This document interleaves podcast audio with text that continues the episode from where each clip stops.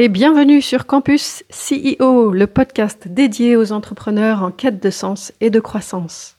Parce qu'à l'ère du digital et de l'isolement, nous croyons plus que tout en la force de l'humain et du collectif. Nous nous sommes réunis à cinq Thierry Merchiol, Christelle Chazel, Gérald Rocher, Patrice Irénée et moi-même, Christelle Rigolier, pour lancer ce podcast Campus CEO. Donc, bonjour à tous et bienvenue pour ce nouveau podcast Campus CEO. Aujourd'hui avec l'équipe au complet. Et donc, euh, Patrice, tu as vu la, lettre de Warren Buffett qui est sortie, c'est ça? Oui. Euh, alors, vous savez que chaque année, euh, les, investisseurs du monde entier attendent la lettre à ses actionnaires de Warren Buffett. Donc, il l'a publié le 27 février, c'était samedi dernier. Et donc, chaque année, il fait le, bilan et les perspectives de, son activité. Alors, la, première chose d'abord, c'est quand même la 57e qu'il écrivait parce que euh, il a commencé son fonds d'investissement, c'était en 1965. Donc, elle est attendue non seulement par ses actionnaires, mais également par euh, toute la communauté euh, financière du monde. Et c'est toujours un grand, grand moment parce que c'est non seulement évidemment une énorme expertise financière, mais également euh, c'est l'histoire à lui, à lui tout seul, puisqu'il a commencé à investir en 1942. Donc euh, c'est l'histoire euh, moderne, on va dire, de c'est l'histoire de l'économie moderne. Et il raconte toujours plein d'anecdotes et d'histoires. Voilà, donc c'est véritablement passionnant. Hmm. Et tu l'as lu? Qu'est-ce qui se passe en fait? Il fait le, le, point sur l'année sur l'année en cours ou? Oui par rapport à son investissement. Voilà, exactement. Sur sa société, donc sa société Berkshire Hathaway, euh, donc elle est, elle est cotée au S&P 500. Hein. Euh, il y, a deux actions. Il y a une action qui est, qui est très chère, qui est, euh, qui est la, la, la, la, série A, qui vaut plus de 300 000 dollars. Et après, il a démocratisé, donc on peut investir sur quelques centaines de dollars. Donc il y a la B. Voilà. Mais en fait, on est propriétaire de la même société. Et donc, euh, il écrit sa lettre, il explique euh, tout ce qu'il a fait dans l'année et il donne ses performances. Alors, c'était la 56e ou 7e année. Enfin, il faut, euh, ça fait 56 ans qu'il le fait. Donc, il, liste. Alors, déjà, maintenant, lui, comme il fait année par année, la première page, vous avez 1965, 1966, etc. Donc, déjà, pour arriver à, à 2020 ou 2020, ça prend toute une page. Et à la fin, il fait le total et il compare le rendement de sa société avec le S&P 500. Le S&P 500, on va dire, c'est notre CAC 40, sauf que ça vaut beaucoup plus cher. Hein. Le, le S&P 500, c'est euh, les 500 plus grosses sociétés américaines. Et en gros, en capitalisation, c'est ça doit être à peu près 300 fois le CAC 40. Donc voilà. Et donc, il compare. Et là, c'est très intéressant parce que son rendement moyen, lui, depuis 56 ans, est à 20% par an.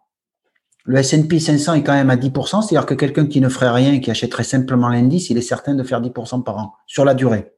Voilà. Donc bon, voilà, déjà on, voit qu'il fait 20% par an depuis 56 ans. Et après, en effet, il tire le bilan de, l'activité de l'année et puis de ce qu'il va faire. Voilà. Il investit dans quoi principalement? Pardon? Il investit dans quoi principalement Alors, il a trois grandes composantes aujourd'hui. Il il a investi un peu dans beaucoup de choses, mais, mais euh, en gros, il y a. Euh, alors, d'abord, c'est très compliqué parce qu'en fait, c'est un conglomérat. Il faut savoir que il y a une partie, on dira, par rapport à ce qu'on connaît en Europe, qui est une partie d'investissement dans des fonds cotés, qui est un fonds d'investissement, mais qui ne représente finalement qu'un tiers de la valeur de son entreprise. C'est à peu près 250 euh, milliards de dollars et ensuite, il y, a, il y a à peu près 500 milliards qui sont en fait des sociétés qui sont détenues à 100% par Berkshire Hathaway, par sa société. Alors, par exemple, il est propriétaire à 100% de, de bon, il y a plusieurs SNCF aux États-Unis parce que c'est gros, mais il a, euh, il a euh, le, gros exploitant, c'est 100% euh, Warren Buffett, Berkshire Hathaway. Il a le, gros exploitant de, de, de rails aux États-Unis de fret, voilà, en direct. Il a aussi il a aussi une société qui distribue l'électricité sur quatre ou cinq États des États-Unis. Voilà. Donc il fait. Donc là déjà, on a une partie euh, transport, on a une partie énergie dans ces thématiques. Dans le transport, par exemple, on va avoir, euh, il est propriétaire à 100% d'une société qui s'appelle NetJet. C'est plus de 600 avions, hein, NetJet. Hein. Et c'est la première société mondiale d'avions d'affaires.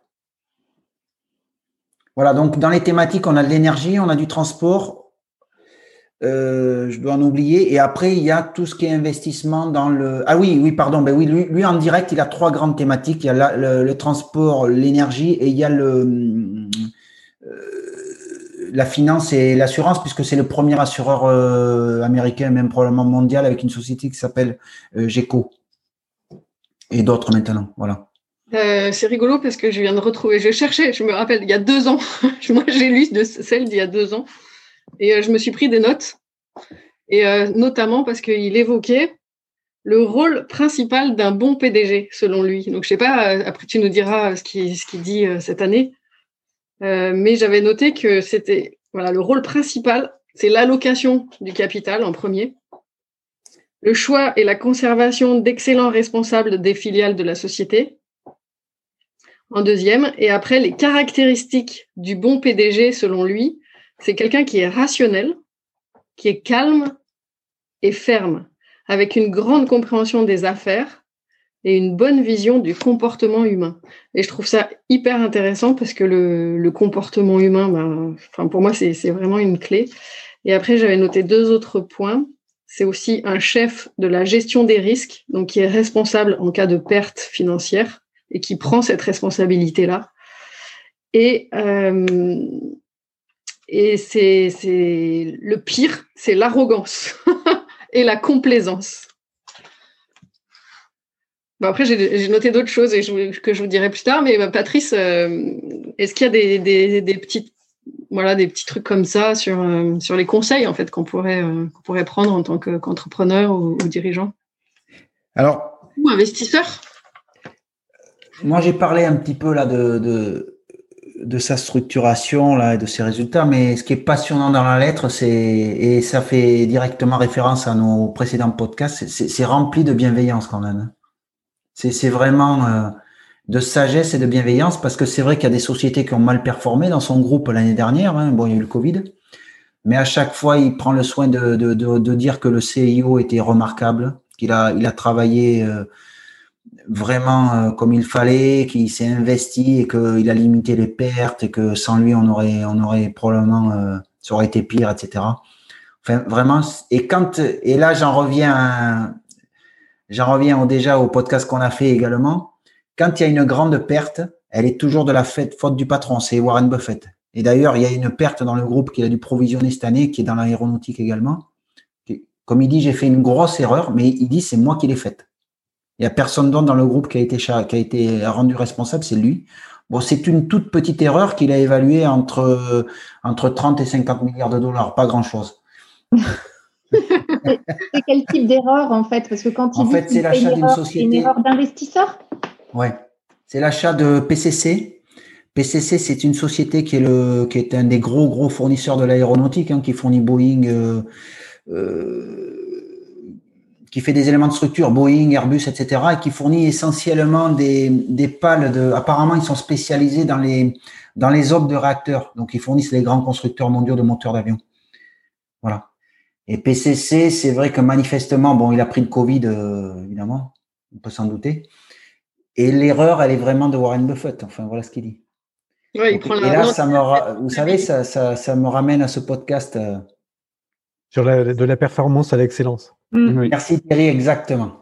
C'était le premier, le premier podcast de, oui, niveau 5. Managers de niveau 5 qui, effectivement, quand ça marche, disent c'est grâce à mes équipes ou et j'ai eu de la chance. Et quand ça marche pas, c'est euh, de ma faute. Eh bien, quand on lit la lettre. J'ai envie de dire, il prend sa pleine responsabilité, en fait. Et, il ne se décharge pas euh, sur, euh, sur les autres. Et d'ailleurs, sur la conjoncture ni sur la conjoncture, ni sur. En mm. fait, c'est ça, il prend la pleine, responsabilité intérieure et, l'extérieur, en fait, bah, non. Il y, a, il y, a, des patrons du CAC 40 qui devraient s'en inspirer. on dit ça, on dit rien. Merci Thierry. Moi, je, oui, si tu ah, peux un peu nous. Ouais, moi j'apprécie. Oui, tu peux, parce que c'est vrai que là, c'est un grand, c'est un grand moment quand on lit du Buffett. Mais euh, vous voyez, juste, il y a, je ne sais pas si vous avez entendu le, patron de Danone, là, il a, c'est chaud pour lui, alors qu'il a essayé de changer de modèle, il a essayé d'aller vers des entreprises plus altruistes. Et, alors qu'il a un fonds d'investissement, un fonds actif qui, détient 3% du capital, il a perdu la direction euh, mm. exécutive. Hein. Il, est, il reste président du CA, mais, il a pas été, il a été un peu, un peu débarqué, quoi. Mm. Ouais, moi ça me fait penser à quelqu'un d'autre qui a été débarqué euh, sur la région. Oui, il y en a d'autres qui se sont fait débarquer pour d'autres raisons. Pour d'autres raisons, ouais. oui. Vous pensez à quelqu'un? Bah, Ludovic Lemoine de, de ah oui, ah mm. Par contre, Danone, enfin moi je trouve ça euh, intéressant et par rapport aux différents podcasts qu'on a fait ensemble, euh, clairement euh, c'est quelqu'un qui visiblement s'est beaucoup engagé sur justement la, société, l'entreprise à mission, tous les sujets qu'on essaye de développer en ce moment pour ne pas mettre la finance au centre de la table. Et, là, moi, j'ai un peu l'impression que les financiers euh, euh, bah, font un coup de force et, un coup de pouvoir. Et j'attends de voir ce que ça va donner, quoi, parce que parce que c'est quand même assez étonnant de, voir ce qui se passe, quoi. Euh, où en effet, il redevient président. Mais, mais, tu, mais, tu, vois, il y a un exemple assez récent, pas très loin d'ici. Je peux pas le je peux pas vous dire qui c'est, mais c'est une boîte qui faisait 300 millions d'euros de chiffre d'affaires et qui euh, a eu un peu de mal à un moment donné et, qui a fait rentrer BlackRock dans son capital. Et BlackRock est rentré en 2014 ou 2015, 2014 je crois, et euh, avait déjà apparemment dans l'idée de revendre sa participation en 2020. Et euh, bah, c'était déjà planifié. Et donc en fait, ils ont tout fait pour que cette boîte-là euh, elle arrive à 300 millions d'euros de chiffre d'affaires et ils, espéraient la vendre 800 850 millions d'euros. Et en fait, euh, ils se sont rendus compte que s'ils la découpaient en appartements, donc ils cassaient toute, toute la stratégie industrielle qu'avait voulu le, PDG, euh, il, le, il, gagnerait beaucoup plus d'argent. Donc euh, à cause du Covid, évidemment, les résultats ont été mauvais. Donc BlackRock a viré le président. Et euh, ils ont vendu par appartement, ils l'ont vendu en, en tout, avec les, en l'ayant disséqué, ils l'ont vendu 1,5 milliard Wow. Mais toute la stratégie industrielle est perdue. Euh. Mais BlackRock s'en fout parce qu'en en fait, euh, ben, ils ont fait beaucoup d'argent. Et là, ben, les repreneurs, ils sont en train de se dire ah mince, il faut tout rebâtir, recommencer, etc. Voilà. Donc, euh, donc euh, tout ça, ça, dépend où on regarde. Si on, si on a un regard d'investisseur euh, industriel entre guillemets ou un pur investisseur financier, voilà. Alors, je sais pas Warren Buffett comment il se positionne là-dedans, peut-être entre les deux. Mais, mais le profit pour le profit, ben, on voit ce que ça donne pour sur des fonds style BlackRock qui sont des concurrents de, du fonds de Warren Buffett. Buffett. Alors là, je peux répondre sur Warren Buffett quand on s'intéresse à lui. Lui, il choisira toujours le long terme. Vraiment, et même le très long terme. Mm. Donc, euh, Alors, ça répond quand même à la question. Oui, oui, sûr. En effet, tu vois, sur, euh, sur la, lettre d'il y a deux ans, j'avais noté, euh, enfin, je pense que c'est plutôt un investisseur type industriel parce qu'il a une vraie, une vraie logique dans, ses, dans, l'ordre de priorité pour investir. Il disait d'abord évaluer les possibilités de réinvestissement dans ses propres projets commerciaux pour devenir plus efficace, s'agrandir géographiquement étendre et améliorer ses lignes de produits et creuser le fossé économique séparant la société de ses concurrents. Donc ça, c'est vraiment la première priorité. Et ensuite, étape suivante, rechercher des acquisitions sans lien avec la société actuelle. Troisième, rachat des valeurs mobilières. Quatrième, dividende avec une politique claire. Alors, ce que j'ai lu, moi, sur euh, Warren Buffett, euh, c'est qu'en fait, il investit jamais euh, dans les IPO, dans les introductions en bourse, et jamais dans, dans la tech. Sauf en septembre 2020, où il a investi dans une, une boîte qui s'appelle Snowflake, spécialisée dans le, dans le cloud, euh, sur des outils dédiés, euh, des solutions dédiées cloud, et euh, qui a été introduite au, au Nasdaq, je pense. Nasdaq, ouais. Et elle s'est introduite, et elle, à la fin de la première journée, elle était à 68 milliards de dollars de valorisation. Euh, donc euh, là, il a eu un, il a eu du nez de, le faire. Et il se trouve que cette, cette, société Snowflake, elle a été fondée et elle est toujours dirigée par deux Français. Oui, c'est exact. On en avait parlé, je crois. C'est ça, ouais. C'est vrai. C'est deux Français. Oui, on avait parlé, mais, peut-être aussi que la valorisation a, d'autant été meilleure que Warren Buffett s'y est intéressé. Ben, en fait, il y, a eu, deux gros investisseurs, c'est le fonds de Warren Buffett et euh, Salesforce. Ah oui, Salesforce, exact. Yes. Voilà, donc effectivement, ça a donné, ça a donné ça. Mais, Warren Buffett le fait jamais. Hein. Je crois que c'est la première fois qu'il le fait. C'était la première. Pourquoi il le fait jamais et pourquoi il l'avait fait cette fois-ci L'histoire le, dit? En fait, il ne fait jamais euh, les IPO parce qu'il veut, euh, lui, euh, pas se mêler à la, à la foule, entre guillemets. non, je veux dire, pourquoi pas à la tech?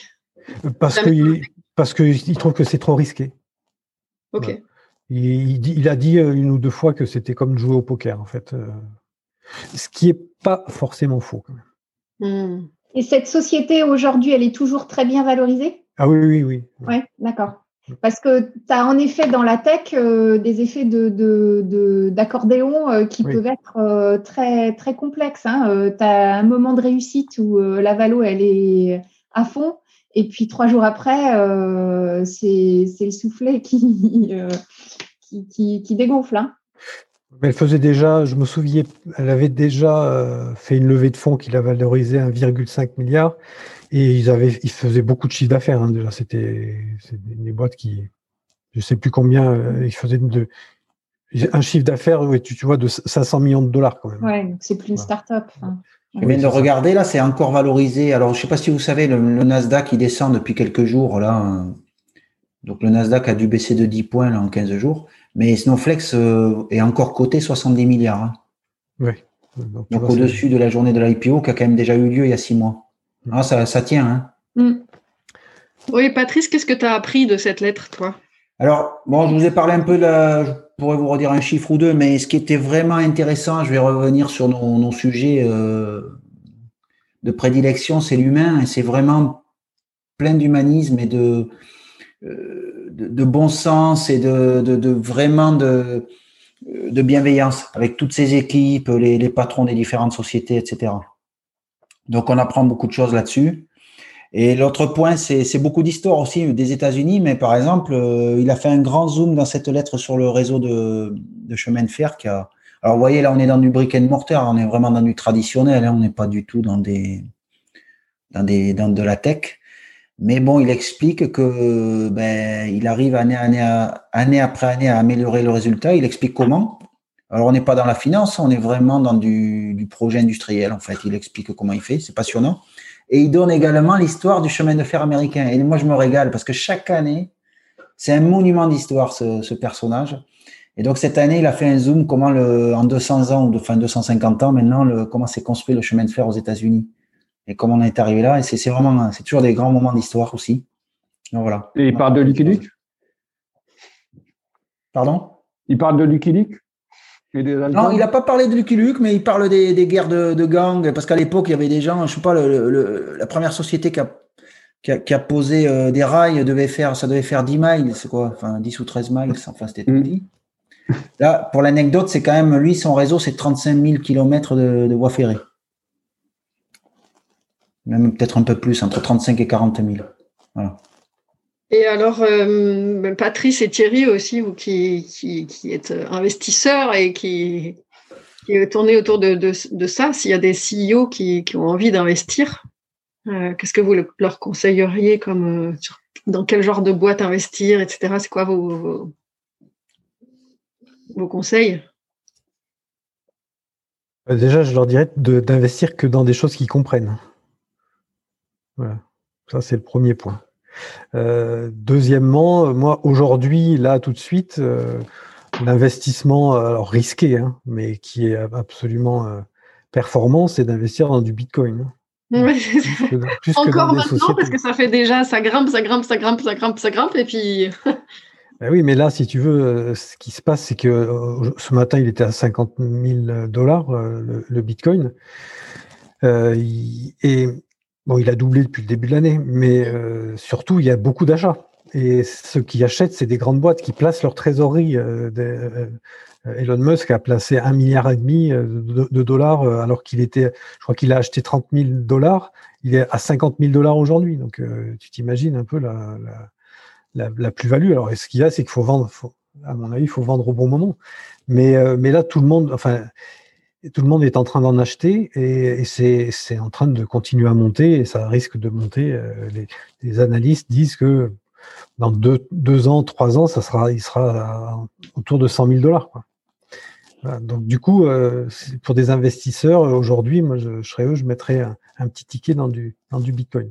Mais euh, dans, les entreprises, encore une fois, ça, dépend si on aime le risque, si on n'aime pas le risque, si on veut suivre vraiment son euh, son investissement. Donc utiliser du crowdfunding par exemple hein, sur des plateformes de crowdfunding, on peut choisir euh, son, son, investissement, la cible de son investissement, à partir de 100 euros, donc c'est pas aussi des sommes énormes.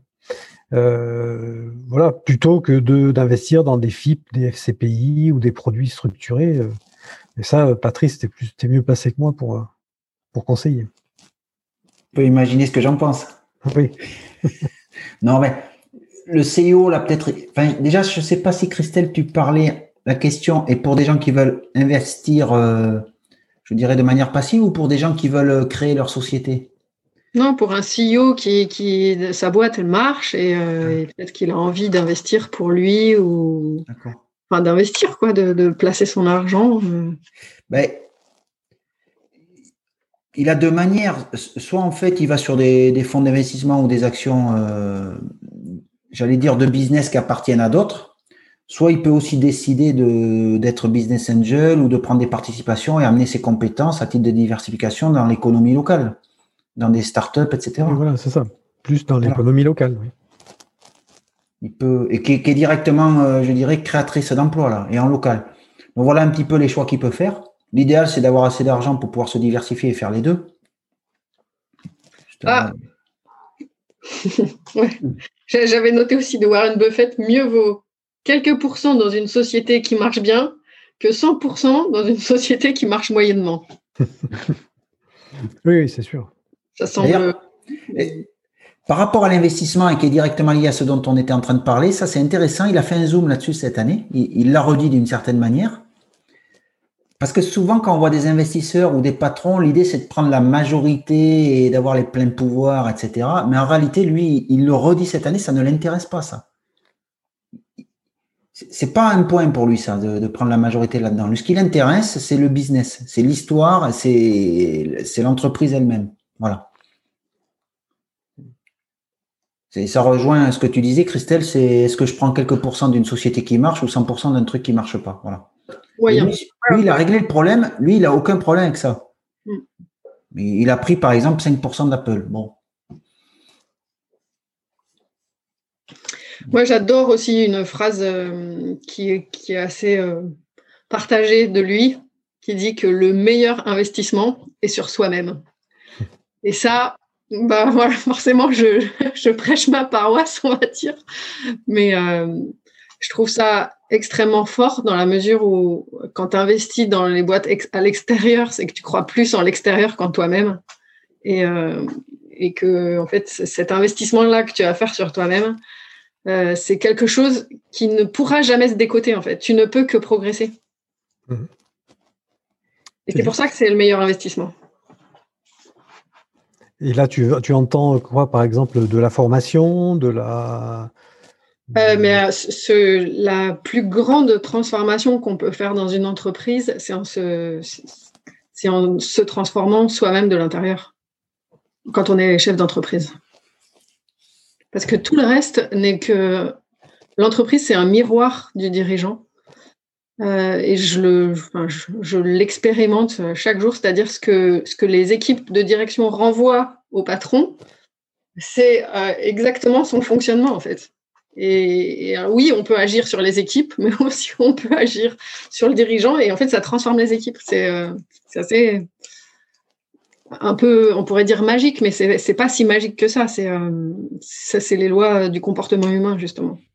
Comme on est inspiré, les équipes, même si c'est des équipes de direction, elles sont toujours inspirées. Enfin, en tout cas, ça marche normalement comme ça. Elles sont inspirées en général pour travailler pour le CEO euh, qui a fondé la boîte. Et, euh, et, donc elles ont envie inconsciemment, hein, ça, se passe dans l'inconscient, de devenir comme lui. Et donc, ben, elles fonctionnent comme lui. Elle fonctionne comme lui, exactement. De toute façon, on en parlait une, une autre fois, on parlait de la culture d'entreprise qui est mise euh, effectivement soit par le fondateur, enfin, évidemment par le fondateur, mais voire par, euh, par euh, les, dirigeants, l'équipe dirigeante. Et que cet ADN, cette culture d'entreprise, elle, elle s'installe instantanément avec la personnalité des, des dirigeants. Et, et, faire changer une culture d'entreprise, même dans une boîte de cinq personnes, c'est très très compliqué. Mm. Très compliqué. Et tu, et tu changes euh, le CEO. Par contre, là, ça change très vite. oui, exactement. Il faut changer le CEO. Euh, enfin, ça, change très vite. Ça dépend de la taille de la boîte. Moi, j'ai vécu euh, de l'intérieur deux changements, deux rachats, et donc où la tête change. Et c'est un an à peu près avant de, voir concrètement la, transformation. Mais, mais les valeurs de l'ancien ne, ne durent qu'un an, en fait, j'ai envie de dire. Oui, ça dépend de la structure de l'entreprise, parce que s'il y a des, des, hiérarchies intermédiaires qui, qui, étaient très proches du patron, ça peut prendre plus d'un an. Hein. Oui, c'est. en tout cas, moi, dans les deux expériences que j'ai vécues, ça a mis un an. Après, c'est pas forcément une vérité. Euh, tout est relatif. Et donc, euh, pour en revenir à, Warren Buffett, moi, je le trouve, enfin, venant d'un investisseur, je trouve ça hyper fort qu'ils disent que le meilleur investissement est sur soi-même. Et d'ailleurs, aux États-Unis, enfin lui-même, il se fait, euh, il se fait coacher. Tous les plus grands patrons, ils ont même plusieurs coachs. C'est-à-dire, ils en ont un sur l'état d'esprit, un sur le leadership, un sur le management. Et c'est vraiment euh, quelque chose, en tout cas, qui est chez lui euh, très très fort. Et ouais, il, fait partie des personnes qui, enfin, qui incarnent ça, je trouve. Et c'est vrai que on le sent dans ces lettres, ce que tu dis là, Christelle, c'est que euh, encore une fois, c'est rempli de bienveillance, c'est euh, d'humanisme, d'altruisme, pour euh, faire référence au dernier podcast qu'on a pu enregistrer. Et par exemple, quand il y a eu la crise, alors c'est pas dans cette lettre, mais il l'a eu raconté, quand il y a eu 2008, ça a été quand même, parce que lui est très investi dans le secteur financier et assurantiel, ça a été dur 2008. Et il disait, mais qu'est-ce que je peux faire pour les différents patrons de, de, de nos sociétés? Il dit, ben, je les ai pas embêtés, il dit. Par contre, je me suis mis à leur service. C'est que j'ai pris régulièrement des nouvelles et j'ai demandé comment je pouvais les aider. Hmm. C'est quand même fort, quoi. C'est, hmm. c'est, d'une puissance incroyable quand on réfléchit. Hmm. on voit d'ailleurs, on vient de citer Danone, euh, c'est pas ce qui est en train de se passer avec le patron de Danone. Hein. Ah. et, moi, je crois que les plus grands CEO, euh, les vraiment, c'est ceux qui ont exactement cet état d'esprit-là vis-à-vis de, leur, euh, bah, de leurs équipes, de direction notamment. Euh, c'est plutôt que de rentrer en conflit et de, remettre la, faute sur l'autre quand il y a quelque chose qui ne va pas, c'est comment je peux t'aider en fait à passer ça et se mettre vraiment dans ce rôle de soutien, d'accompagnement, etc. En fait, que le CEO devienne euh, le coach de ses équipes. Et pour ça, il a besoin lui-même de, comprendre euh, comment ça marche le fonctionnement humain, tu vois. Et c'est assez incroyable parce que hum, vraiment, on retrouve les, grandes thématiques dont on a déjà parlé, c'est que il dit, mais de toute façon, si moi je devais prendre les rênes ou leur conseiller, mais je ferais pas mieux qu'eux, il dit. Qu'est-ce que je vais pouvoir faire à part leur demander ce dont ils ont besoin? Mais ça paraît simple, mais quand on voit dans le quotidien, c'est pas le cas. Hein hmm. Pas comme ça que ça se passe. Ça dépend où, hein oui, oui, oui, mais c'est pas la majorité. Moi, j'en connais euh, et qui, qui, qui, sont vraiment comme ça et, euh, et, je suis entourée de plus en plus de, de CEO comme ça. Donc, non, non, moi, je, je trouve ça génial d'ailleurs, vraiment. Non, mais tant, mieux si ça change. Non, mais j'avais toujours euh, Danone en tête, là. Hein, oui, après, ça dépend. Je travaille avec des jeunes, c'est pour ça. Moi, j'ai vécu dans un, un board d'une boîte qui commençait à aller assez mal pour pour des raisons de trésor, hein, pas des raisons de développement, mais euh, bon, voilà, il manquait, il manquait de l'argent. Et euh, un jour, euh, il y avait des comptes courants d'associés, et donc le fonds, au cours d'un board, a dit bon, ok, le, patron a dit tout va bien, mais il faut que vous alimentiez en trésor parce que sinon on va dans le mur. Et le gestionnaire du fonds a dit ok, alors tu vires tout le monde, tu vends tous les brevets et avec ce qui reste, tu rembourses mon compte courant d'associé. Et puis s'il en reste, après, on verra ce qu'on fait. Voilà. Donc euh, là, tu vois, c'est l'inverse, exactement l'attitude inverse de ce que peut, faire euh, Warren Buffett dans ses, dans ses participations. Et ça, je l'ai vécu, euh, voilà, c'était tout ça parce qu'il fallait, il fallait rembourser impérativement ce compte courant et que c'était l'objectif du fonds, quitte à ce qu'on tue la société. Mmh. Alors pour le coup, lui, il est à l'opposé de ça, hein, parce que cette année, enfin surtout l'année dernière, au moment du Covid, on savait pas où on allait en fait. Hein. Bon, maintenant on a un an de recul.